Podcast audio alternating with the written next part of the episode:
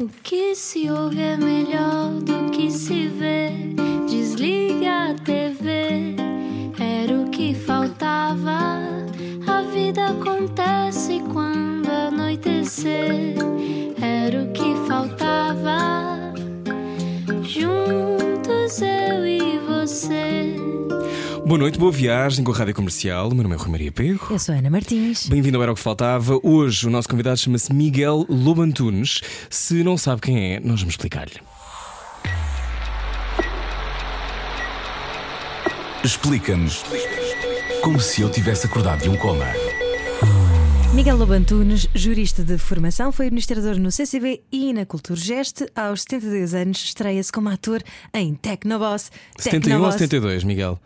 Tem 71. Neste momento tenho 71, faço 72 em dezembro. Na altura em que filmei tinha 70. Tinha 70, muito bem. Tecnoboss de João Nicolau, não é? Exatamente, Tecnoboss. Tecno... Tem que se dizer sempre assim, ok? O que, um, um filme que de resto está a competir pelo prémio uh, de melhor filme em Locarno. Venceu agora um prémio em Sevilha, não é? Um, está a ser exibido no Brasil, já teve antes estreia no Doc Lisboa e está nos cinemas atualmente. É a estreia de Miguel aos 70 anos na representação. Bem-vindo. Bem-vindo, Miguel. Muito obrigado. Estrela de cinema, neste momento. É claro, evidentemente. Claro, não é? Já tem assim uma entourage grande. Muitos, muitos, recebo telefonemas, mensagens, pedidos de autógrafos. Não, Já- já tiram selfies consigo? Nunca fui estrela, não sou estrela. Nem, nem este filme dá qualquer espécie de notoriedade. Como é que. Porquê que aceitou fazer este filme? Aceitei porque era o João e porque era eu. É uma- isto é uma frase do Montesquieu, ou Uhum. da deputada, quando fala da, da sua amizade com um senhor que se chama Etienne de la Boétie. Uhum. Ele diz porque era ele, porque era eu. De alguma forma foi isto. Enfim, houve um, um- um processo de escolha. O João, não- nós não nos conhecíamos pessoalmente. O João queria fazer um- este filme com um ator profissional e estava a fazer casting normal. Já tinha uma ideia, tinha dois ou três nomes, eh, não sei quais eram, que ele estava a pensar que podiam ser, podiam ser, podiam fazer este filme. E encontrámos numa festa onde ele não devia ir, porque era o casamento de um amigo meu, mas ele não tinha nada a ver com, com, com, com essas pessoas. Foi atrelado, foi de, foi, foi de e foi pendura. E foi esse encontro casual que determinou tudo o resto. Ele viu-me, viu-me a dançar, isto é o que ele conta, viu-me a dançar, viu-me a conversar, e ficou, ficou, pelos vistos ficou-lhe aquela imagem na cabeça. Dois dias depois, ele disse: "Eu quero fazer casting com aquele homem, sendo que ele é muito amigo do meu irmão mais novo, meu filho mais novo, perdão, que horror, meu filho mais novo. E portanto, pediu-lhe o contacto, telefone, fomos almoçar, contou-me, perguntou-me se se eu me importava de fazer o casting, eu disse que não, e por aí fora. Mas foi tudo à, à volta de ele ter ido a uma festa onde não, não era provável que fosse Uhum. e ter havido aquele encontro. E, E portanto, depois eu aceitei se fazer porque eu não sabia nada, nem sei, não, não, não fiquei ator por isto, continuo mesmo ignorante. Mas eu, eu resultava do casting que ele tinha ideias muito precisas do que é que queria que eu fizesse e que me dava eh, indicações. Uhum, Diretrizes. sim. Portanto, eu senti muito apoiado. E, e, no fundo, se ele, no fim- ao fim de fazer o casting para imensa gente, homens, eh, profissionais, cantores e, e- e atores, me escolhia a mim para o, para o seu filme, eu confiei. Pronto, foi assim. E foi um belo voto de confiança e eh, vai contra aquela ideia de que uma pessoa reforma-se e acaba a vida. Na verdade, foi aqui uma lufada de ar fresco na sua vida. Evidentemente, mudou completamente a minha velhice. Mas foi é um acaso, não, não, isto é uma sorte. Eu tenho muita sorte ao longo da vida. Foi mais uma vez. Porque isto não, não cabe na cabeça de um tinhoso, né? Eu posso tentar fazer um filme. E, e, e um filme desta forma, uma coisa é, é ter um personagem secundário ou, ou mesmo um personagem principal, mas não, não estar como eu estou, sempre, sempre, sempre a filmar, sempre em cena. É Protagonista? Desculpe. Protagonista, protagonista Exato, do filme. Protagonista, mas um protagonista muito presente. Porque Uhum. às vezes há protagonistas que a história desenvolve-se desenvolve à Sem eles, sem eles. Uhum. com outras pessoas e, e que também se desenvolve com outras pessoas, mas está sempre em torno dele. Ele está sempre em 90 e tal por cento das cenas eu estou, eh, eu estou presente. Quer dizer, eu não, o Luís Rovisco. E o, o Luís. Rubisco que não só representa, mas também canta. Pois é, ainda por cima está a ver. Mas já sabia que cantava. Eu não. Eu canto na cabeça. Eu canto na cabeça, é muito bom. O que é que gosta de cantar na sua cabeça? Tudo. Então, Miguel? tenho sempre músicas na, na- na cabeça. Sempre, sempre, sempre. Qualquer coisa me suscita uma música. Essas músicas que, que me vêm à cabeça não são música, hum, não é música clássica, é natural. São Uhum. canções Sim. de todo o género. E estão sempre a aparecer-me. hum, qualquer, hum, qualquer coisa me suscita. Pronto, e a gente canta na cabeça, julga que está afinado e julga que sabe cantar. Mas não, eu também disse que não sabia cantar, não, não enganei ninguém. e continuo sem saber. Aprendi Mas divertiu-se muito a fazer, não divertiu? Perdão? Divertiu-se muito a fazer, não divertiu? Não. Não. Quer dizer, eu não posso dizer isto se o João estiver a ouvir, porque o João quer por Mas força ele não que eu está, mas ele não está. O João quer por força que eu me tenha divertido. Mas eu não me diverti porque aquilo foi um esforço muito grande. Eu estava sempre muito concentrado, estava sempre muito tenso. Nunca tinha momentos de descanso. Ora, isso não, não dava tempo para me divertir. Eh, as músicas são divertidas, mas eu eu estava sempre com medo de entrar mal, de me enganar na letra, etc, etc. Algumas sequências são divertidas, há várias, muito divertidas, mas quando se está a fazer, quando eu estava a fazer aquilo, estava numa tensão permanente. Tinha que me lembrar do texto e eu tenho uma má memória e com os 70, e, 70 anos a memória ainda, mais fraca é. Uhum. Faz mal. E, hum, portanto, estava sempre tenso. Isso não dava tempo eh, para estar a gozar. Agora, para trás, olhando para trás, como essas dores se desfazem, a memória tem essa coisa boa. Há algumas dores que não se desfazem, mas a maior parte desfazem-se na memória. Só fica a parte divertida. Agora é mais divertido do que foi na altura. Situando a quem está a ouvir a rádio comercial, em Tecnoboss faz de diretor comercial sexagenário de uma empresa de alarmes e sistemas de segurança que passa demasiado tempo na estrada em viagens de trabalho, certo? O Luís Rovisco. Hum, quando esta personagem tem 60 e muitos anos, está à beira da reforma, mas não sofre de velhice. Esta personagem. A velhice é uma coisa dizer, de que se aquele- sofre. aquele- olhando para o personagem, para a pessoa, ele está velho, sou eu. e eu estou velho.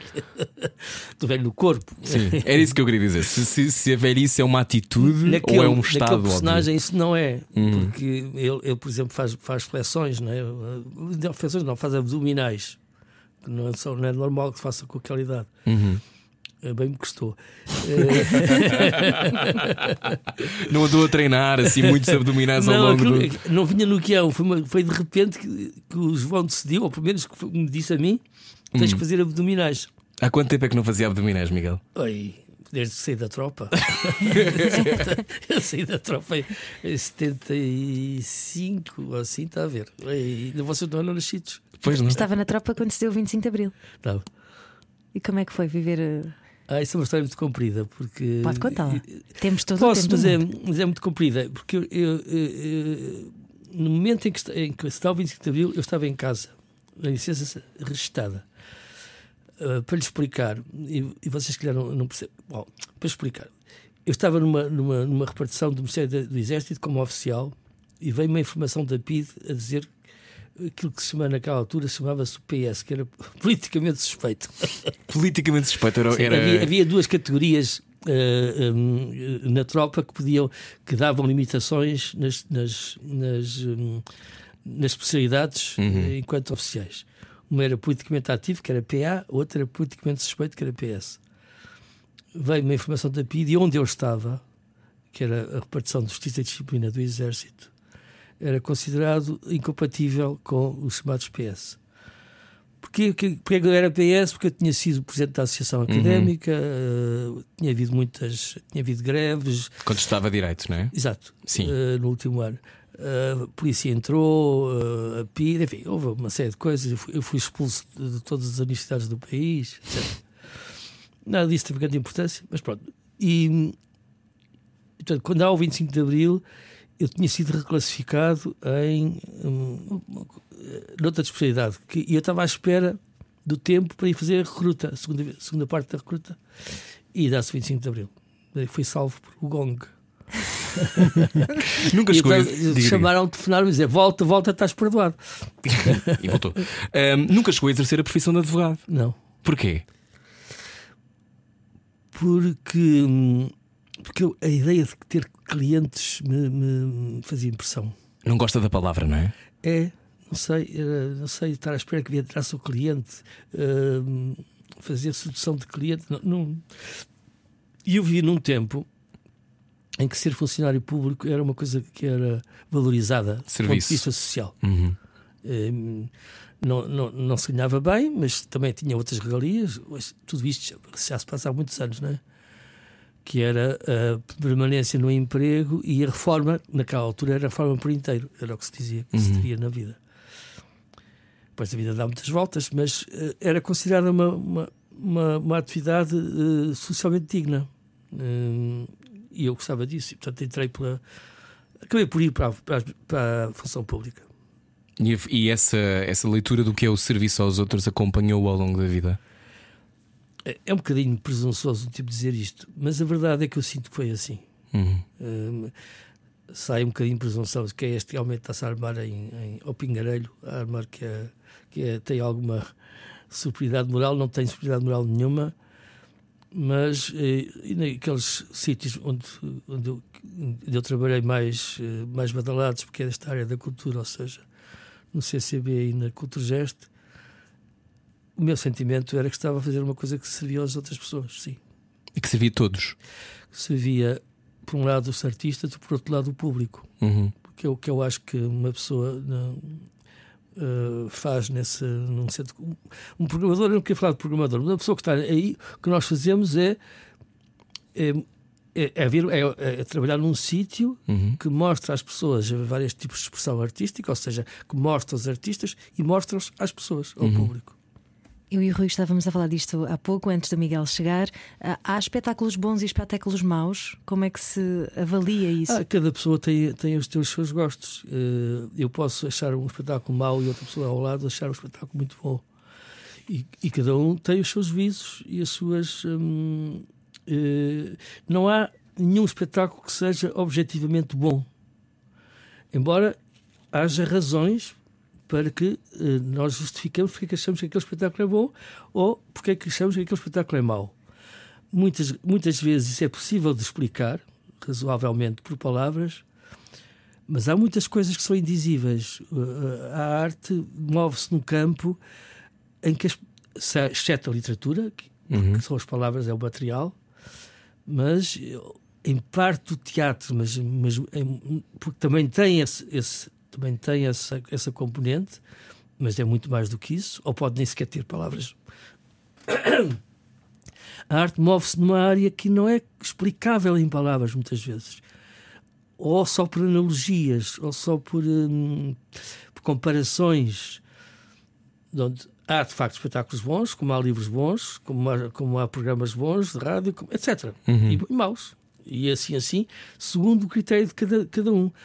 Às vezes os critérios coincidem num certo grupo, não é? isto é, hum, às vezes os nossos amigos têm, têm gostos parecidos com os nossos e, portanto, consideram. Outras vezes há, há, por exemplo, filmes que são amados por imensa gente. Ou há séries, ou há programas de televisão, ou programa- enfim, tudo. Né? Espetáculos, por aí fora. Livros. Isto para derivar no facto de não haver cultura boa ou cultura má. Exato. A cultura, a cultura não é boa nem é má, a cultura é cultura. É, sendo, é, que, sim. exato, sendo que é, muito- é um conceito muito difuso. Eu lembro-me no, no- no sexto ano do liceu, isto corresponde ao Décimo décimo, não é? Décimo, décimo primeiro. décimo primeiro. Sim. Sim, décimo, décimo primeiro era, era o sétimo ano. O livro de história começava. Livro de história, sim, era o livro de história. Começava com 20 definições de civilização e outras tantas de cultura. Porque de facto é muito difícil de, de- de- de definir cultura e há montes de definições. Eu acho que para todo, em todo caso há, hum, há conceitos que não, são, não é preciso definir para nós nos entendermos.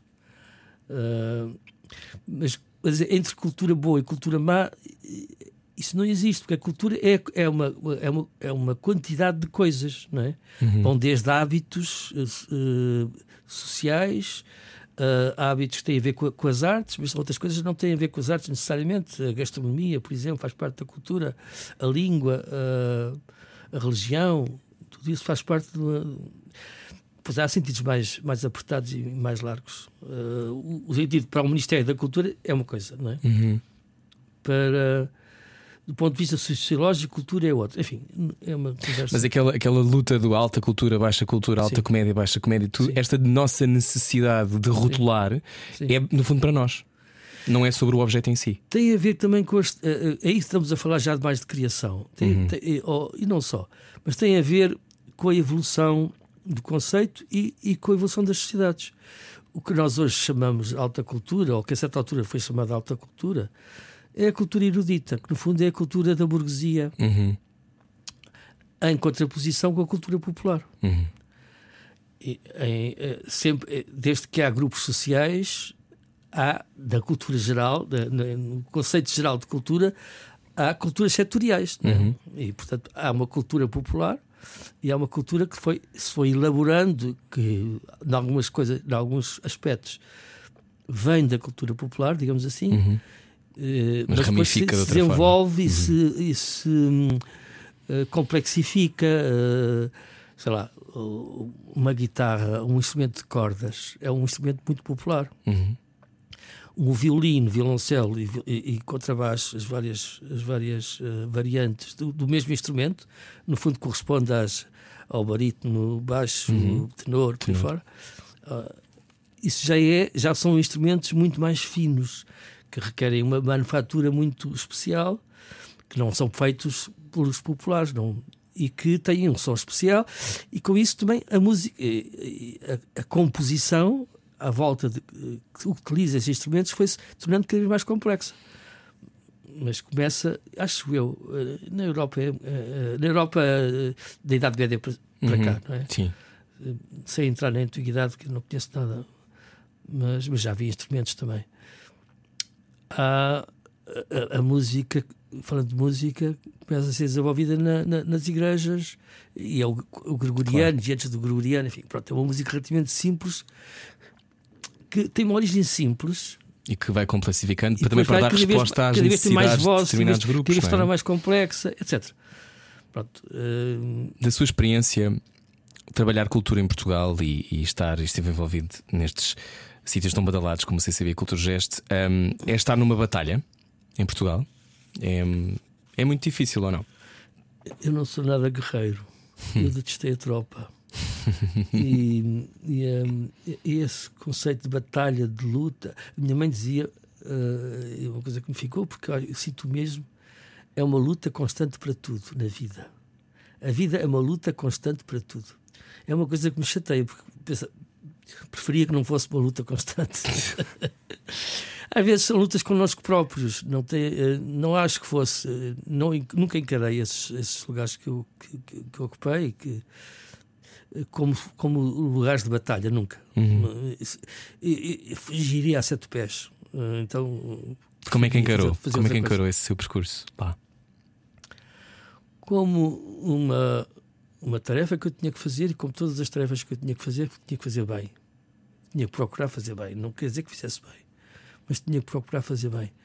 Quer num caso, quer no outro, mais uma vez, é aquela ideia de que falávamos há bocadinho, de achar que é um lugar de responsabilidade eh, de serviço aos outros.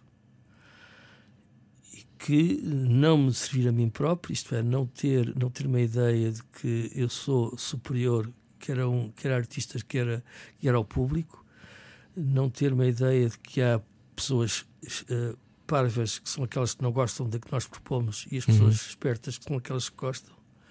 E é uma grande, eu acho isso uma grande vaidade e, e a não perceber as pessoas e cria eh, depois isso cria obstáculos no relacionamento entre as pessoas. Então era, não, para mim não foi um lugar de batalha, eh, custa-me dizer isto, é um lugar de serviço porque parece um bocado pretencioso, mas é um lugar, como é que eu ia dizer de outra maneira? Um sinónimo qualquer disto.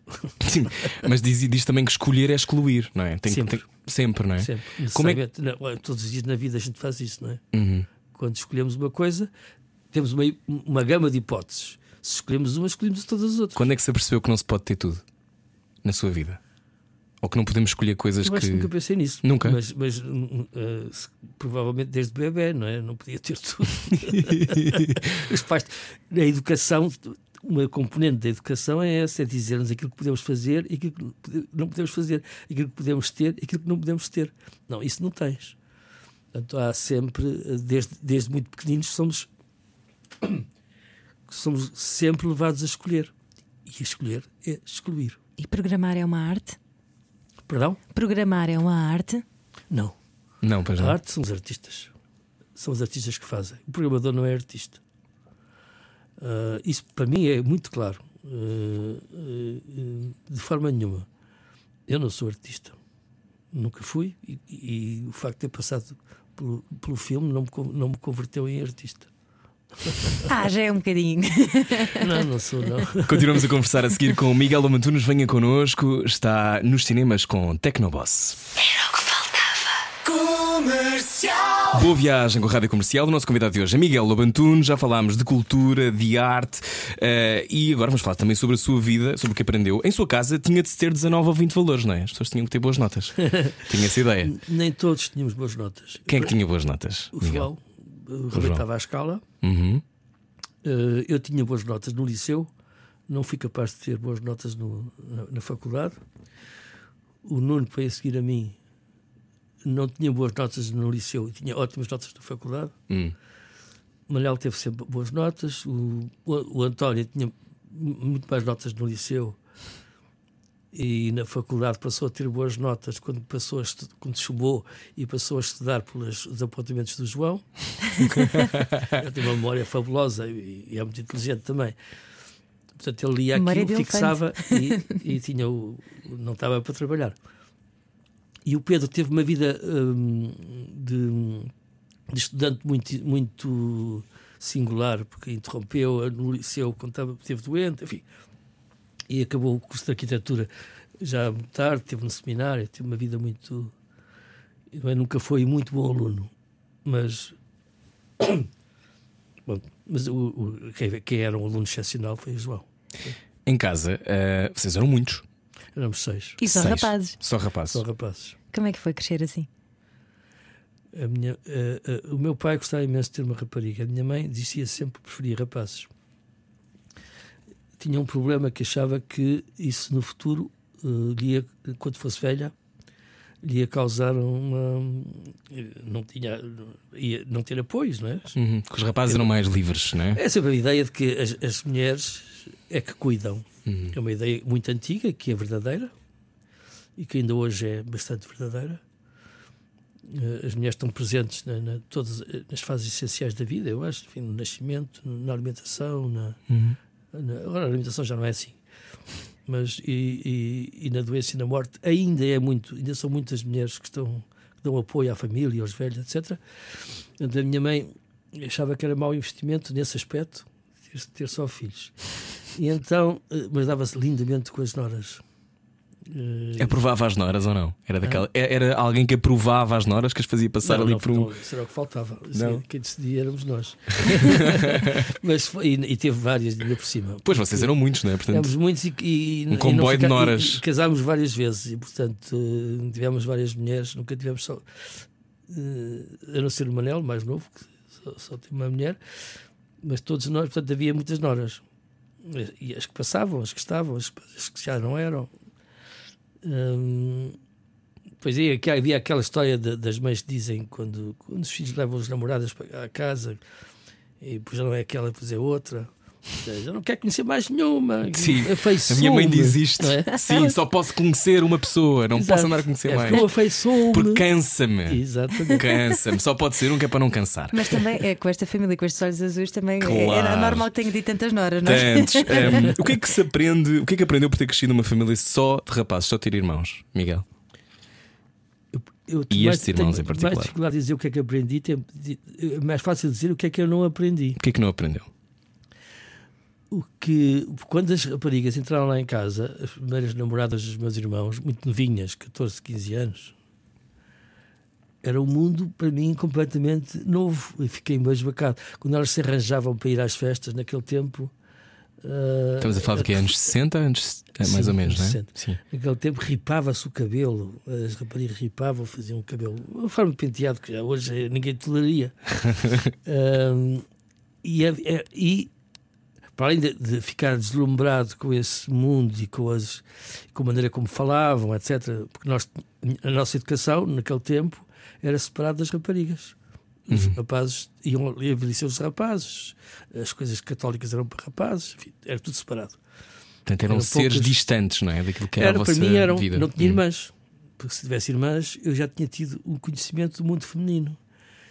Isso teve certamente repercussões depois da vida, durante a minha vida, até de, não só de curiosidade, mas da maneira como eu olho para as mulheres. Certamente isso teve importância o facto de nunca ter tido irmãs. Era um bicho eu, estranho para si. Era, ainda, quer dizer, continua, continua a ser sempre. há um, como as mulheres em relação aos homens, há uma, uma parte de estranheza absoluta que não, nunca se chega lá. Não é? Acha que nunca se chega lá? Não, é impossível. eu acho que é impossível. Não podemos. Eh, da mesma maneira que entre duas pessoas, entre dois homens, eu não, uhum. eu não posso saber o que é que você sente, mesmo uhum. que eu seja muito seu amigo. Uhum. Há coisas que são indizíveis, que são, não, não são transmissíveis. Não é? Uhum. Bom, mas o mundo feminino tem particularidades uh, em geral. Enfim, uh, às vezes discute-se isso, se é verdade, se não é, se há mundos masculinos e mundos femininos. Mas, enfim, não, sem, sem entrar nessa, nessa discussão, que é uma discussão dos géneros, isso, uh, ser mais terra a terra. Em geral, há aquilo que a gente chama, e entende-se mais ou menos o que é que isso significa. O mundo feminino, uma das coisas que eu, que eu, que eu mudei com, com a chegada das, das, das raparigas lá a casa foi um, a ternura, ter gesto de ternura, falarmos de beijo uns aos outros. Uh, em rapazes uh, não nos tocávamos, era uma coisa. Uh, era um bocado estúpido, mas era assim. Isso é uma coisa que... que vinha dos seus pais também? Do seu pai? Meus pais, de facto, não eram muito, não eram muito ternos não, não é do género de, de toque. no sentido de toque, não é? Para mim isso é muito importante. Eu hoje em dia, já há muitos anos. Aprendeu a expressar o amor então ao longo da vida. Aprendeu a expressar essa ternura ao longo da vida. Exato, uh, sim, muito rapidamente. Mas, mas foi com a, com a, chegada de raparigas lá à casa, eu sinto isso. É, é, isto pode não ser verdade, não é? Mas é o que eu sinto, é o que interessa. É a minha memória. A minha memória é que nós mudamos quando as raparigas entram em casa, numa das coisas na, na, na capacidade da ternura, de, de, mostrar a ternura, uns mais do que outros, porque os homens são sempre mais reservados. Pronto, mas uh, eu acho que isso é uma das coisas que aprendi, com as, etc. Uh, o facto de sermos rapazes não me ensinou nada de especial. Se tivessem lá raparigas era melhor. Só para contextualizar, Miguel Lobantunes é o irmão número 4. 4. Número 4. Aquilo é assim: uh, o 4 de enfiada, mais ou menos, e depois um intervalo grande de 6 anos para o quinto, e de, em relação a mim, de 10 anos em relação ao sexto. Okay. Portanto, eu durante muito tempo fui o, o, o filho mais novo. Uhum. E gostava de ser o filho mais novo? Sei lá, eu não tinha essa consciência. Eu, o que me dizem é que eu era favorito da minha mãe. Hum. Provavelmente porque era o mais novo. Né? Ficou em casa a fazer a estudar, não foi com a sua mãe? É, a minha mãe eh, uhum. quis me ensinar, a todos, a todos ensinou a ler, menos ao João, porque uh, aprendeu, saiu uh, para um colégio aprendeu muito cedo, com 3 anos, ou que foi. Ou, uh, bem, muito cedo, estou a exagerar, 3 anos não pode ser. Bom, não interessa. Um, e, e comigo ela guardou-me mais um tempo em casa, mais um, mais um ano. Podia ter entrado na escola, não, eu não quis e havia. Nós temos sempre uma, uma competição. Não sei se vocês têm irmãos, mas há sempre uma competição. Tenho três irmãs. Em relação ao, amor dos, dos, pais. Claro. Uhum. Consciente e consciente, tentamos sempre. Uh, ser o favorito, não é? Não é bem ser favorito, mas que chame a atenção, que eles olhem para nós. É? Pois há, há uma que o primeiro teve todos, todos os, os, as grandes atenções, o segundo tem que conquistar um lugar em oposição ao primeiro, o primeiro, por outro lado, não quer perder o lugar em relação ao segundo. Enfim, pronto, isto não, Mas quando disto. é o quarto ou o quinto. Tive a sorte de ser o mais novo, e portanto, o mais uhum. novo é sempre o bebê, e tem os outros à volta, e a mãe, e mais a mãe do que o meu pai, o meu pai não era assim, mas eh, aparentemente, segundo me dizem, porque não me lembro, a mãe tinha uma preferência por aquele menino mais novo, até vir os outros. E hum, o que é que acha desta leitura que, que os outros fazem? Não sei o que é que vocês acham depois disso em casa, de vocês serem uma espécie de inclita geração. Ah, isso é uma treta. É uma treta. mas quer dizer, há pessoa, mas é- quer é dizer, é verdade. vocês são todos muito extraordinários, tiveram todos percursos Não, extraordinários. Há, há o António e há o João. De facto, tem, o António é um escritor, a meu ponto de vista, é um enorme escritor. Uhum. E o João era um médico extraordinário, não era só um médico, era, era um ótimo professor, teve imensa influência na universidade, enfim, Uhum. deixou muita coisa, marcou, marcou a ciência, marcou o Com a ensino. sua era, não é? Eh, exatamente. Portanto, foi uma pessoa eh, e foi um médico muito bom e fez muito bem a muita gente. E tinha muita. E depois escreveu os livros que as pessoas gostam muito e com, com muitas reflexões muito interessantes. Portanto, ele é de facto uma pessoa extraordinária. Os dois mais velhos são pessoas extraordinárias. Pois o, o Pedro era muito apagado, eu tive aqueles cargos que me deram visibilidade. O Nuno também é um- uma pessoa. Enfim, os outros também são pessoas extraordinárias, mas não, nenhum tem hum, a visibilidade. Quer dizer, é- é- não- nenhum é tão evidente como esses dois mais velhos. Foram vossas referências? Vocês olhavam para eles como nós queremos ser Não sei como é, que é- como é- como é que sentem os, os meus irmãos mais novos, mas para mim, eu aprendi muito com, com o meu pai, que ele estava sempre a ensinar as coisas, E- mas aprendi muito com os meus irmãos. Isto é, por exemplo, eles cada um já tinha a sua biblioteca. E eu ia ler os livros que eles iam comprando e influenciavam muito quando falava. Não era só o meu pai que falava desses assuntos, era também, eram também os meus irmãos. E eu tentava aproximar-me deles. E eu fui educado, digamos, eh, pelos meus pais e também pelos meus irmãos. Não era não, não, de maneiras completamente diferentes, não é? É, é óbvio. Mas hum, olhando para trás, a influência que os meus irmãos tiveram, mais, mais velhos tiveram na minha vida é enorme. E no caso do António, por exemplo, que estudou medicina, a psiquiatria em particular, ah, já suspeitava que não fosse bem aquela praia dele ou que.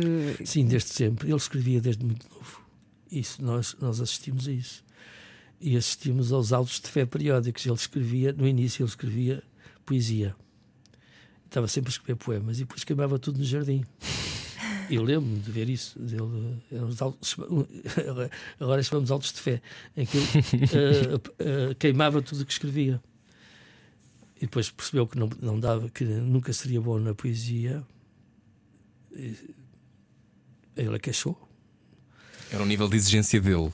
Sim, ele achava que não, que não, era, bom, que não era boa a poesia que fazia. Começou... Vocês chegaram a ler? Há, há uma. eh, eh, não, porque ele nunca mostrou, exceto ao meu irmão Pedro. Eh, o meu irmão Pedro fazia canções, escrevia canções, enfim, aquela altura da- das guitarras e dos baladeiros e não sei o quê. Ainda há duas canções que o padre. há- ainda não, há duas canções que o Padre Fanhais. Agora eu não, padre. O Francisco Fanhais, ai, que, que o Francisco Fanhais gravou, que são, são, do- são do Pedro. E ele musicou um poema do António. Foi esse o único que eu, que eu conheço. E há registro disso? Como? Há registro dessa. Eh, há registro, pai, acho que há uma cassete que meu pai gravou eh, em que o meu irmão Pedro canta. Temos que resgatar isso. Isso não pode ficar Eu perdido. tenho péssimo som. Ó Miguel, e porquê que diz que nunca teve um dom? Porque assim, eu não sei tocar piano. Eu não sei fazer o pino. Eu, por acaso o pino fazia. mas, enfim, eh, Fazer o em pino de forma olímpica, figurado, sim. não é? Não tenho nada que seja uma qualidade excepcional. Um dom, para mim, é uma qualidade excepcional. Um dom eh, eh, na pintura, na- normalmente nas artes, mas não só. Podia ser só ser um, um maravilhoso economista ou eh, jurista ou o que fosse. Eu fui sempre uma coisa assim. Não, não era mau naquilo que fazia, porque também evitava aquilo em que eu achava que era incompetente. Quer dizer, nem pensar a correr os 100 metros ou os 50, não, não valia a pena meter-me nisso. Naquilo que fazia, eh, não me saía mal, mas nunca me saí, nunca, nunca me achei que fosse muito bom. Portanto, acho não, não, não ter, isso eu chamo de não ter um dom, não ter uma, uma faculdade excepcional que se fosse muito acima da média. E e eu não tenho. E Eles são, por exemplo, a inteligência, o António e o João são muito mais inteligentes do que eu, mas não tenho dúvidas nenhumas. E tenho imensos amigos que são muito, muitíssimo mais inteligentes do que eu. Eu não sou, não tenho, mas não, não faz mal nenhum. Eu tenho, eu tenho imensa sorte com a vida que tive, Já disse isso várias vezes. Porquê que diz que teve tanta sorte? porque a maior parte das coisas, eh, do ponto de vista profissional, por razões. Olha, tenho uns filhos que são excepcionais. Bom, pronto, é claro que todos nós achamos os nossos filhos excepcionais. Eu tenho razões objetivas, mas mesmo que não sejam apenas subjetivas, basta-me eu considerar que os meus filhos são fora de série e que são excepcionais e eu gostar tanto deles e eles gostarem tanto de mim, para isso já ser uma sorte. A mãe, de, a mãe deles era uma mulher também excepcionalíssima. Eu tive a sorte de conhecer e de, e de viver e de, e de, ter filhos com uma mulher que era, do ponto de vista intelectual, superior. Era a melhor especialista de, de Padre António Vieira. O grande livro de referência sobre o Padre Vieira é dela, foi ela que escreveu, é a sua tese de doutoramento.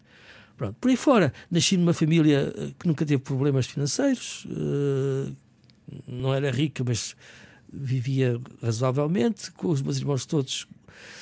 E assim, e assim sucessivamente, na vida profissional, tive sorte de ocupar lugar, eh, funções, trabalho, ter tido trabalhos que foram eram trabalhos muito interessantes e que ainda por cima não fui eu que me candidatei a eles, foram-me aparecendo, foram pessoas que me, vieram, que me convidaram. São sortes sobre sortes. E, a, e esta história do, do filme é um bamburro incrível. É uma burra. bamburro. Portanto, há, acha que há, ali, há, não sei se tem esta leitura, eu sei que a dada altura, eh, segundo sei, eh, percebeu que Deus era uma construção sua, não é? Se isto é Sim. é uma, uma, uma, leitura que eu então, já, já nos explica sobre isso. Nós estamos muito bem informados. Uh, mas mais do que o SIS. E, bastante. nós fazemos um part-time no SIS quando saímos da rádio. Um, a minha pergunta era se acha que há uma leitura de das coisas terem acontecido, atrairmos as coisas para a nossa vida, ou se não tem assim esse lado, um osso místico no corpo que lhe diga estes encontros acontecem só por acaso e não acontecem porque têm de acontecer. O ter de acontecer é um, ju é um juízo a posteriori. Uhum. Porque só, só, só se diz isso depois de acontecer. Antes de acontecer, ninguém diz. Porque nós não sabemos o futuro. Nós não sabemos o destino. Quando dizemos era o destino, já é um juízo depois das coisas acontecerem. Então, eh, há pessoas que têm essa, que têm essa ideia. Que tinha que acontecer. Era uma coisa necessária. Mas se lhes perguntasse 10 anos antes, ela não sabia o que é que ia acontecer. Uhum. Portanto, não tinha de acontecer coisa nenhuma. Uh... Temos total livre-arbítrio, sobretudo. Não, nós somos condicionados pelo, pelo mundo, pelos outros. Não, é? não, uhum. não podemos fazer tudo que nos, que nos dá na bolha. Também. Temos que ir excluindo, não é? É, também, e, e, não podemos fazer. Há, há, há, há, coisas que nos impedem de fazer tudo o que queremos, ou que nos dá na bolha, não, não é possível. Portanto, há uma parte que, so, que nós estamos limitados na nossa liberdade e, e, também limitados nas nossas capacidades. Há coisas que eu não, nunca poderei fazer. Nenhum, você também não pode correr 100 metros, não vale a pena. Caso não sabe, Miguel, se calhar posso. não posso. Então, não estava aqui, estava não a estava a correr, estava, a correr, a lá está.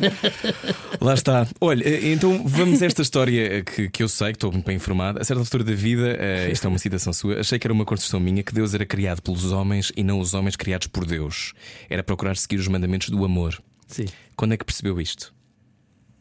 E já, já estava casado e já foi. Hum, portanto, já era adulto.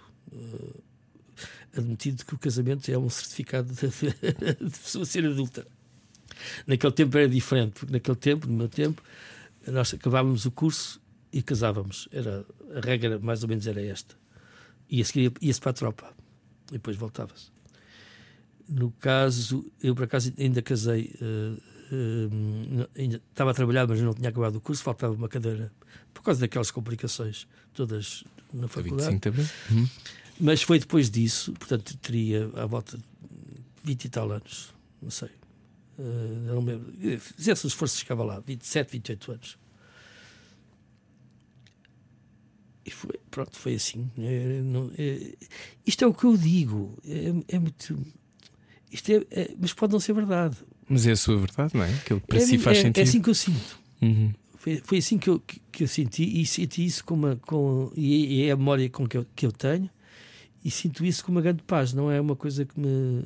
O facto de ter perdido a fé, como se diria agora, ou se uhum. diria naquele tempo, perder a fé, que é uma coisa sempre me fez confusão, porque fosse uma coisa que, se, que temos no bolso. nós, exato, se perde as chaves. Sim, perdi a fé ali, estava no é. restaurante, não sei onde é que pus a fé. Exatamente. É um problema. É, perder a fé era uma coisa, era, era visto assim, era uma desgraça hum. uh, para aqueles que tinham fé, não é? Era uma desgraça, era um, olha, perdeu a fé, já não vai à igreja.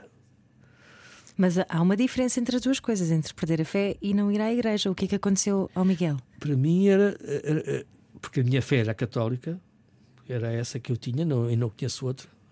Eu nunca fui islamita, nem animista, nem.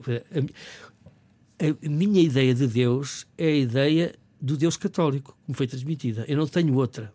Não sou capaz de conceber Deus. Há pessoas que falam em energias e coisas do género. Eu não sei o que isso faz. Não faço ideia nenhuma. Também não sei o que é que é Deus, porque Deus é indizível, por definição. Pois nós temos é, é, figurações de Deus é? é no mundo ocidental. No, no, mundo islâmico não, pode, não sequer se pode uhum, representar, uhum, nem, no mundo, nem no mundo judaico. Né? Nas três religiões da Bíblia, do livro, só numa é que é permitida a uma figuração de uhum. Deus nas, várias, nas suas várias pessoas, ainda por cima. Portanto, quando eu penso em Deus, eu penso no Deus católico, no Deus que aprendi. Eu não consigo, eh, não consigo deslocar a minha cabeça para uma outra entidade que, não seja aquela. Por isso, como é que eu digo que eu não sou capaz de ser agnóstico? Porque exatamente porque sou influenciado pela maneira como eu concebo Deus, o, o, a existência de Deus implicaria uma transformação tão grande na minha vida que eu não podia uh, estar nem na dúvida. Eu não uhum. posso ser agnóstico porque eu não posso estar na dúvida. Porque não descansaria estar na dúvida. Eu precisava de resolver esse problema. Porque o Deus católico é um Deus interventivo. E não é só um Deus interventivo, é um Deus que dá um destino aos homens, que dá um sentido da vida, que dá um futuro, que indica um caminho.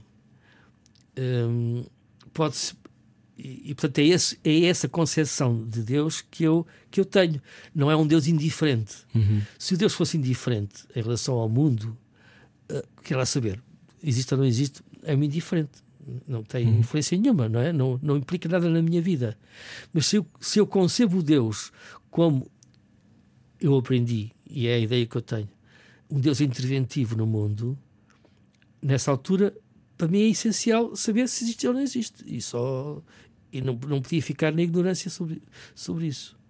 Onde, quando eu rezava, havia uma imaginação. Eu imaginava que estava a conversar com uma entidade uhum. abstrata, mas também figurativa, porque no, olhando, se eu abrisse os olhos na igreja, via o crucifixo é, que personificava, que simbolizava. Ou, na igreja, a hóstia consagrada simboliza Cristo. Por aí fora. É uma pessoa que, simultaneamente, não existe fisicamente, mas que tem representações uhum. uh, físicas. Mas a fé é, é, não, não, tem a ver. Se se pode dizer que há duas coisas, duas maneiras de conhecimento fundamentais, que uma mais, mais racional, outra mais afetiva, a simplificar, a fé é, é, está no domínio dos afetos e da imaginação também. Uhum. Ou seja, que eu, eu, se me concentrasse muito, achava que conseguia continuar a fazer exatamente a mesma coisa que fazia há, há 15 dias antes, naquele tempo, que era rezar. Era uma questão de concentração. E de, e de, achar que estava a fazer, que estava a ter essa conversa. Quando de repente me dei conta, a memória que eu tenho, ah, então, se isto, é, se isto é assim, sou eu, sou eu que, que, que faço esta faço conversa esta, interna. Esta uhum. Portanto, sou eu que estou a criar uma coisa. Isto não tem nada de original, há imensa gente que entende, e não é de agora, há, há séculos e séculos, que, que tem uma opinião de que uh, Deus é, é, uma, é uma criatura dos homens e não ao contrário. Uhum. E depois, isto eu vou sustentar isto racionalmente através do, do conhecimento que, entretanto, fui adquirindo. Uh, uma parte já tinha, mas sabia, mas fui, da, da, evolução da ideia de Deus ao longo da história dos homens. E nós vemos que há invenções de Deus, na, minha perspectiva, para um católico isto não é assim, mas há ideias de Deus, há invenções de Deus ao longo da, da história da humanidade uh, que são ideias muito diferentes. Uhum muitas delas tinham a ver com, com a ignorância, com o desconhecimento. Uh, sei lá, chove, não chove. Achava-se que era um Deus. Claro. As colheitas eram boas, eram uhum. más. Todos esses fenómenos da natureza. Se é um castigo, é um castigo divino. Uhum. Todos os fenómenos uhum. da natureza que são fenómenos que tinham a ver com a sobrevivência dos humanos, mas inexplicáveis, Porque é que de repente chove, não se sabia. Porque é que vem um ano, vem geada e liquida as, não as vem. colheitas. Uhum.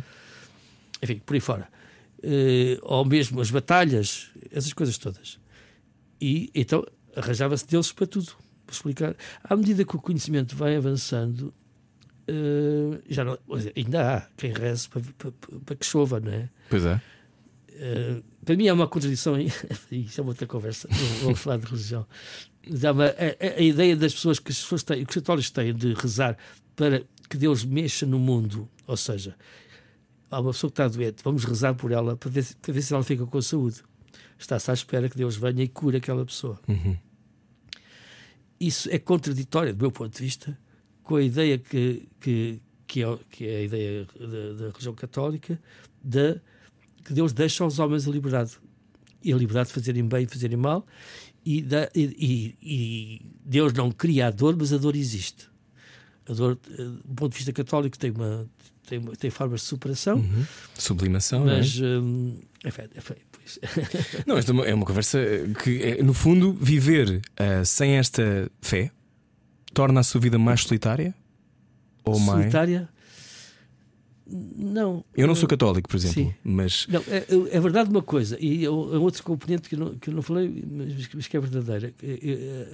A fé, eu acho que é vivida em comunidade, é vivida em grupo. é? Como muitos fenómenos sociais são vividos em grupo. E portanto eu deixei, quando eu, durante toda a minha eh, vida de eh, adolescência e no início adolescência e juventude, eh, pertencia a, um grupo, a grupos católicos e, portanto, isso ajudava bastante a essa. eh, e quando casei, isso desapareceu. A fé não me deixa. A, a- a ausência de fé, portanto, eu não acreditar em Deus na- nem nas, na, na religião católica, não me torna mais sozinho. A, solidão tem a ver com, com, com as relações com os outros. As outras pessoas não tem a ver com uma relação com, os com uma, uma transcendência. Sempre que somos, do meu ponto de vista, há uma solidão radical que, que é intransponível. Não, não, não- há uma coisa que. Pronto, Somos sempre sós, sempre não é? sós. Sempre sós. Mas é, é aquela solidão acompanhada que falam nas canções, às vezes. Mas quando diz que procura seguir os mandamentos do amor, não será isso uma fé na humanidade e no homem? Não, é, uma, é um imperativo ético, é uma coisa que tem a ver com a moral. Ou seja, na, na religião há duas, há duas. Na religião católica, voltando à mesma, há duas dimensões. Uma é uma dimensão, digamos, horizontal, de relacionamento com os outros. Há uma série de mandamentos de- de Não roubarás. não matarás, não, não, não Uhum. furtarás, blá, blá, blá, blá. e há, na formulação de Jesus Cristo, que é, era o amor. O- tudo isso se resumia ao amor aos outros. O que é que isso seja? Depois é mais difícil de explicar. Mas era o amor a Deus e era o amor, era o amor aos homens era o amor a Deus. Tinha uma dimensão vertical. E a religião só existe com essa dimensão vertical, ou seja, com acreditar que há uma entidade superior. É isso que é a religião. Se não se, não, se, não se relacionar com nenhum Deus, não é religião. É, é, uma, é, uma, é uma ética. Tem a ver com hum, a maneira que, nos relacionamos com os outros. E, portanto, é assim. É, não, é, não é por causa da, da religião, é por causa da- de- de- de motivos éticos e, e- e- e morais. Se está a ouvir a rádio comercial, estamos a conversar com o Miguel Lobantunes. Eh, Boa resto terça-feira. Já falámos de Deus, já falamos de cinema e a seguir continuamos a conversar com o ator, novo ator. Posso chamar-lhe de ator eh, ou não? Não, Não. Eh, experiência apenas pontual no cinema. também não foi experiência. Part-time. Não. Eh, não, Foi mesmo trabalho. trabalho. Miguel Lobantunes está nos cinemas com Tecnoboss. Miguel Lobantunes, já falámos de muitas coisas densas e muitas coisas também mais leves. Eh, o que é que o faz rir? Ah, isso, por acaso, é muita coisa. Tem de se rir muito, não é? O Tecnoboss, É um não é? Olha disposto. essa pergunta. Dá-me logo vontade de rir. Mas há coisas que não nos dão, não têm graça. É, por nenhuma. acaso, é, é muito, ah, no Tecnoboss há várias, várias cenas engraçadas. sabe? O que é. é, Eu não, eu não, eu não consigo. eh, Tenho dificuldade em, em, em perceber porque é que a gente ri. Hum. O que é que nos leva a rir? Eu lembro muito bem de um, de um programa do, do Bernstein, naqueles concertos para jovens. Já não era do vosso tempo. Eram uns programas de televisão maravilhosos em que ele fazia um no Carnegie Hall, cheio de miúdos, e eram concertos para jovens. E um deles era sobre o humor na música. E eh, ele tentava explicar porque é que nós rimos. É? Hum. E, há uma das razões que ele dizia era que ficou, na, enfim, é aquilo que me resta na minha memória é uma caverna lógica. Sei lá, quando a gente vai andar e cai, o outro cai, uhum. a gente ri-se. Porque aquilo, não é suposto, não é? Há, uma caverna, uma, uhum. surpresa, digamos, mas nem todas as surpresas causam riso. Portanto, esta, esta explicação não é na música. Tá, tá, tá, tá, tá, tá, isso faz rir. A nota, a nota que é. Uh, sai do sítio. Sai uhum. do sítio completamente. Uhum. Bom, mas nem todas as notas que saem do sítio fazem rir. Eu não sei, é, não consigo perceber qual é o mecanismo, porque é que a gente ri quando o outro se, se cai, porque é que a gente ri com, com trocadilhos de palavras, porque é que a gente ri. É surpresa? São timings. São, mas há surpresas que não, que não se fazem rir, se fazem chorar, não é? Uh, portanto, não é, não é surpresa, não é quebra da lógica. Uh, ouça, eu não tenho uma explicação. Portanto...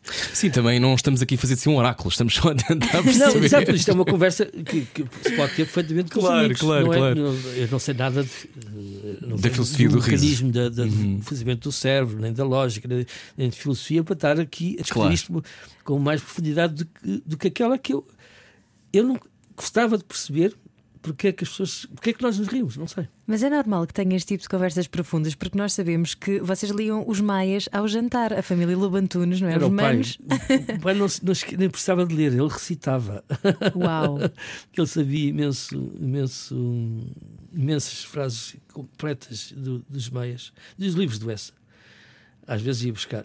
a, a recordação mais. mais hum, que eu tenho nem, eh, me impressionou muito para toda a vida foi do Essa, mas não eram os mais. Foi um conto do Essa que se chama A Aia, em que é um conto trágico, porque ela é a aia de um, de um, de um príncipe, vem o, o, o, exército dos inimigos, uh, ela tinha, é, é, é, a aia que era ama de leite, e era uhum. ama e ama de leite, e tinha um bebê da mesma idade do, do príncipe.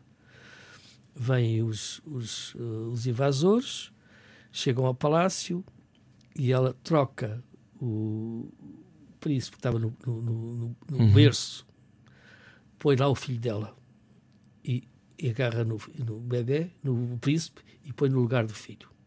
E o filho que é morto, é o filho que é morto no, pelos, pelos inimigos, uhum. digamos. Depois a, os inimigos perdem a batalha, perdem a guerra, e, o, e os reis levam a Aia ao, ao tesouro uh, do palácio para ela escolher o que quisesse. E ela escolhe um punhal. Isto é muito bem escrito por essa, uma, uma maravilha. Ela escolhe um punhal e depois e, e, e, e o conto acaba com uh, ela a dizer uh, já salvei o meu príncipe agora vou dar de mamar ao meu filho e, e mata-se e suicida-se. Espeta, não é assim que a frase é linda, é, espeta o punhal no coração, uma coisa deste género. E meu pai leu isto ao, ao, ao, ao, um jantar. Uma coisa muito leve, de resto, não é? Foi muito bem, com, muito bem com pescada. Foi a primeira grande emoção estética que eu tive a partir da leitura, a partir de um texto. As imagens podem ser convocadas, não é? Porque este é tão pungente uhum. e, estava tão, e está tão bem escrito. Claro que já nós na, no, no, no quarta classe tínhamos um, no livro da quarta classe daquele tempo tinha excertos de, de dos Maia, não, de, de Sádia Serras, de um, de, um, de um sermão do pai António Vieira, ainda sei essas coisas de cor, por aí fora, de literatura. Mas esta, esta, este conto do Essa, para mim, marcou-me imenso, imenso, imenso. E foi uma leitura à, à hora de jantar. Pensa... Acho que meus irmãos não repararam, mas eu fiquei assim. Era muito exigente. A, a, a, educação, educação lá em casa era muito exigente. Olha, é assim. Eu, eu era bom de liceu e, no, e, na, e na escola primária era muito bom aluno. Mas estudava muito, gostava de estudar. De tal maneira que uh, a minha mãe achava que eu estudava demais e, e, e, e dizia: Mas não acaba lá com isso, vai brincar. Oh, mãe, mas eu gosto. Ai, a minha mãe dizia a mesma coisa, engraçada. Acaba lá com isso, vai brincar. E então dizia para o professor de instrução primária não me passar exercícios, mas eu ficava furioso porque eu gostava de fazer aquilo. Então era como, era como se fosse. e depois, no liceu, também eu gostava de estudar. Mas, uh, e como tinha boas notas, não, ninguém me chateava. Não, não tinha. A exigência não era por aí. Era, meu pai talvez fosse mais exigente que os meus irmãos. Não, sobretudo com o António, o João também era muito bom aluno. Não tinha, não tinha grandes preocupações. E desde aí pensava nas motivações dos outros? Pensava nesta leitura do bem e do mal? Ou não? Na leitura do bem e do mal, pensava nisso? Pensavam nisso em, em miúdos. Isto porque vamos agora fazer um jogo não. de dilemas morais. Era só para saber se era uma coisa ah, que sim. na sua vida. Não, com certeza, evidentemente. Quando eu era, quando eu era miúdo, eu, eu, eu, e, e, também sempre, sempre informado pela, pela, pela moral uhum. católica, pela religião católica. É claro que para mim eh, o bem e o mal eram categorias essenciais na vida. E havia coisas que não se podiam fazer mesmo e havia e, e, o meu pai estimulava muito essa a, a ideia de ter pessoa ter um caráter hum. ter uma série de, de, de, de, qualidades morais boas. Portanto nessa nessa divisão entre bem e mal uh, sendo que há muito entre as duas coisas há muitas calado bom e honesto era a leitura? Calado que no sentido de não, não, não falar uh, em vão, não é? Aquela coisa de, de às vezes de, do nosso ah, discurso ah, se, ser considerado se vaidade também. Levava na cabeça. Se estávamos a dizer patetices, não, não, não, éramos desconsiderados rapidamente. Mas havia mais essa preocupação ética nessa, na educação dessa altura? Do que é de hoje? Sim, sim, claro. claro. Nota muito essa diferença? Não, porque os meus filhos são iguais têm as mesmas preocupações. Não, não vejo isso. Eu, eu agora, uh, agora estou mais. Uh, um dos problemas da, da, da, da reforma é não estar em contato com os outros. Mas eu trabalhei durante toda a vida com pessoas mais novas e não acho que haja diferença nisso. Há sempre pessoas que não têm esses princípios, mas isso sempre houve e continuará a haver mas em geral as pessoas que eu, que eu conheço, os meus amigos, têm uh, regem-se por esses princípios. Então vamos ver o que é que acha destes dilemas morais. Cortar aos pecados, edição com Miguel Lobantunes. Cortar aos pecados. A rádio comercial quer saber o estado anímico dos portugueses num jogo de dilemas morais. Miguel Lobantunes, agora nos cinemas com Tecnoboss. Vamos olhar para os dilemas morais que preparámos para si, sendo que provavelmente não vai ficar particularmente chocado com nada. Queres começar, Ana? Vamos lá. Agora. Vamos ver, vamos ver. Miguel Lobantunes descobre que um dos seus cinco irmãos, eh, já não estão cá alguns, não é? Está a vender informações confidenciais, vamos imaginar que isto era no tempo da, da senhora, a um serviço secreto de outro país. Entrega o seu irmão às autoridades? Uh, acho que não. O sangue vem primeiro? Quer dizer, é, dependeria muito das circunstâncias particulares. Postas dessa, colocado o dilema dessa forma tão, tão depurada, e ainda por cima, no tempo da outra senhora, não, de maneira nenhuma. Hum. Segundo dilema: o Miguel e um estranho fazem parar um táxi ao mesmo tempo. Está a chover, está atrasado para a estreia de Tecnoboss. Desiste do táxi ou insiste que é seu? Desiste do táxi. Desiste? Sim. Porquê? Porque ele. Eu acho sempre que você que tem razão. E portanto, se, ele, se ficarmos os dois ao mesmo tempo, eu não sei se fomos ao mesmo tempo, acho que provavelmente foi ele antes de mim. Não vai discutir isso? Não, nem, nem pensar. Mas porquê que acha que o outro tem sempre razão? Não, não uh, às vezes não tem, não é? Não. Às vezes é evidente que não tem, mas num, numa situação dessas. Deixa ir, não é? Não... Eu sei lá, se calhar eu engano-me. Uhum. Se calhar eu pensei que fui o primeiro, mas que posso não ter ido. E ele, tá, ele também pediu, então eu não vou, não vou criar um obstáculo a isso. É de arranjar o táxi. Prefere a cortesia ao Vem conflito. sempre outro táxi, não é? Sim. Sim. Ok. Muito bem, uh, terceiro dilema. Estavas a olhar para mim porque eu já estava distraída, não é? Sim. Ok, então vamos aqui. Para fazer... olhar para os olhos azuis do Miguel. vamos ao terceiro dilema. Uh, está parado num semáforo, são quatro da manhã, está a chover muito e uh, o semáforo está vermelho há uma eternidade. Não vê carros à volta, avança, avança. com o carro. Já fiz isso. Ah, Porque às vezes aquilo varia-se. É Às vezes verdade. estamos ali 7 minutos. Já me aconteceu estar ali à espera e, e, e que está variado, por isso simplesmente. E não havendo perigo nenhum para ninguém, não pondo em risco coisíssima nenhuma, não vejo razão para não avançar. Último dilema. Imagine que tem 25 anos e que recebe o mesmo convite que recebeu agora, ser protagonista de um filme. Aceitava. Não tem a ver com a idade. Eh, se, houvesse, se, se houvesse razões semelhantes àquelas que me levaram a aceitar agora, não vejo porque é que não aceitasse. Provavelmente aceitaria. Porque não tem nada a ver com a idade. Eh, até eh, este, o ter aceito fazer este filme, a idade seria uma agravante Uhum. na, na- na audácia, digamos assim. Uhum.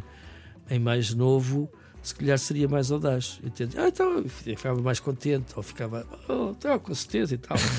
Já tenho aqui uma carreira à frente. e agora não tem uma carreira pela frente? Não vai começar a ser. Pode ser a musa do João Nicolau, neste caso. Não, ele não, ele não vai fazer mais filmes com, com o Luís Revisco. Não. Não, não, não se começa uma carreira aos 70 anos, está fora de questão. E, e eu não sei representar, eu não sou ator. O facto de ter feito aquilo não, não me transforma de um dia para o outro num- numa coisa que eu não sou. Uhum. Ser ator implica muito trabalho, eh, formação, saber muita coisa que eu não, não, não sei, por isso simplesmente. Não vale a pena, não, não vale armar ao pingarelho. Não, é, não sei, não sei. Não, E, E já, e já consegue, agora, noutro, noutros temas, já consegue desfrutar da sua reforma? Já gosta ou ainda não? ultimamente tenho gostado muito.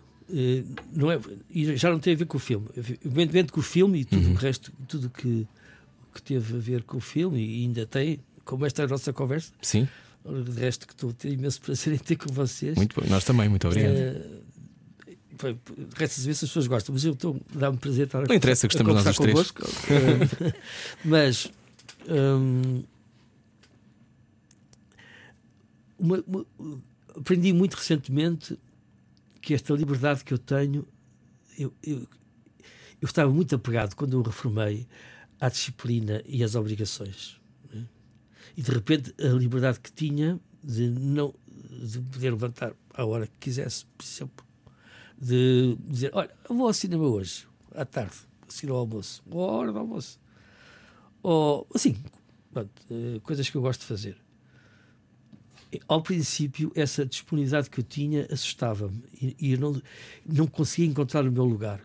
Não conseguia. Onde é que estou no meio disto? Onde é que eu, onde é que eu me coloco? De repente sobrava-me tempo e eu não sabia o que lhe fazer. Então tratava de assuntos, que eu é uma ocupação dos reformados. Que tratar de coisinhas, não é? É. Assuntos. Por Tem que ir exemplo, atrás. marcar uma consulta, farmácia, marcar um exame, ir à farmácia, eh, etc. fazer o almoço. Era uma, era passava a ser um- uma tarefa que, que tinha uma dimensão que nunca teve quando a gente trabalha, nunca Uhum. tem. Bom, e andava ali muito aflito. O- De repente, não foi há muito tempo, há uns meses, hum, comecei a dizer: Ah, mas eu posso ter uma vida diferente, posso gozar isto de outra maneira. Ainda não. Ainda não exerci esta, esta minha descoberta, porque entretanto a parte da, da promoção do filme tem-me ocupado e Uhum. tive mais os trabalhos e tal. Pelo meio, coisas que eu tive que fazer, que me pediram para fazer e que me ocuparam.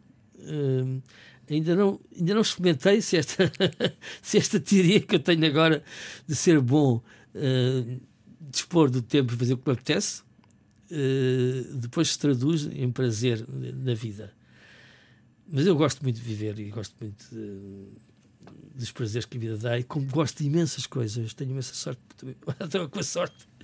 Mas é verdade. Porque é curioso, não é? É, porque eu gosto, de- porque por exemplo, música gosto de todos os estilos, mas alguns não- gosto de dança, gosto de teatro, gosto de tudo. É, E tem uma coleção grande, não é? Milhares de CDs. eh, de discos tem. Não é, não é uma coleção, porque no sentido não foi feito para ser uma coleção. A maior parte daqueles discos foram comprados por eh, exigências profissionais, porque eu queria saber eh, sobre a música, porque, pelas, pelas facilidades que tinha.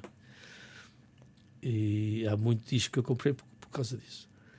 Mas também porque fui educado assim. O meu pai também tinha muitos discos e eu porque gosto muito de ouvir música. E depois era aquela história de querer uma interpretação diferente. eh, porque há várias interpretações possíveis, saía mais uma interpretação ótima. Naquela altura eu comprava disco, eh, revistas de discos, portanto enfim. Mas não é, não é uma coleção no sentido, eu não, eu não pretendo uh, ter raridades, nem ter uma, uma discoteca muito completa, porque não é, nunca pode ser. Aquilo é. É, uma, é, um, é, um, é um gaganita comparado com. Está a ouvir o Gostar aos Pecados eh, com Miguel Abantunes, edição de hoje. Ah, pois ainda não tínhamos fechado. Não, não tínhamos. Já estávamos aqui na conversa. quer saber o estado anímico dos portugueses no alguma jogo de dilemas morais. Uh, entrevistámos o Camané há uns dias e uma das, uma das coisas que o Camané nos disse foi: um, eu, eu gosto muito da palavra saudade, é a palavra que eu mais gosto de cantar, mas eu tenho saudades do que ainda não foi, ou seja, não sou saudosista nem nostálgico.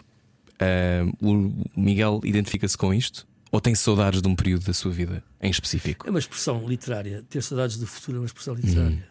Porque a saudade é o sentimento que se tem em relação ao passado. Uhum. Quando se diz ter saudades do futuro, a gente não sabe o que o futuro é. Que ainda não vivemos, Nós não é? sabe o que é o futuro. Uhum. É, no fundo, ter desejo do futuro. Acho eu. Sim, Mas eu não sei se é essa a ideia do Camané. acho que é, sim. É desejo do futuro. Eh, portanto, saudade no sentido de falta-me. Quando nós temos, quando falamos em saudade, eh, é um sentimento de perda, é uma coisa que nós perdemos. é? Eh, Perdemos a juventude, ou perdemos um amigo, ou perdemos uma família, ou um fa- familiar, qualquer coisa. E, e em relação ao futuro, é, é aquilo que ainda não veio que depois vai ser perdido também, mas que eh, nós aspiramos.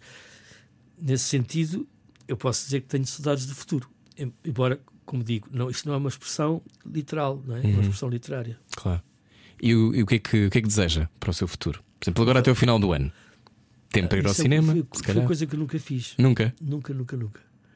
Ah, não sei se por acaso, bom, ah, quando estudava, queria acabar o ano com notas razoáveis, portanto, assim, coisas deste género, mas não.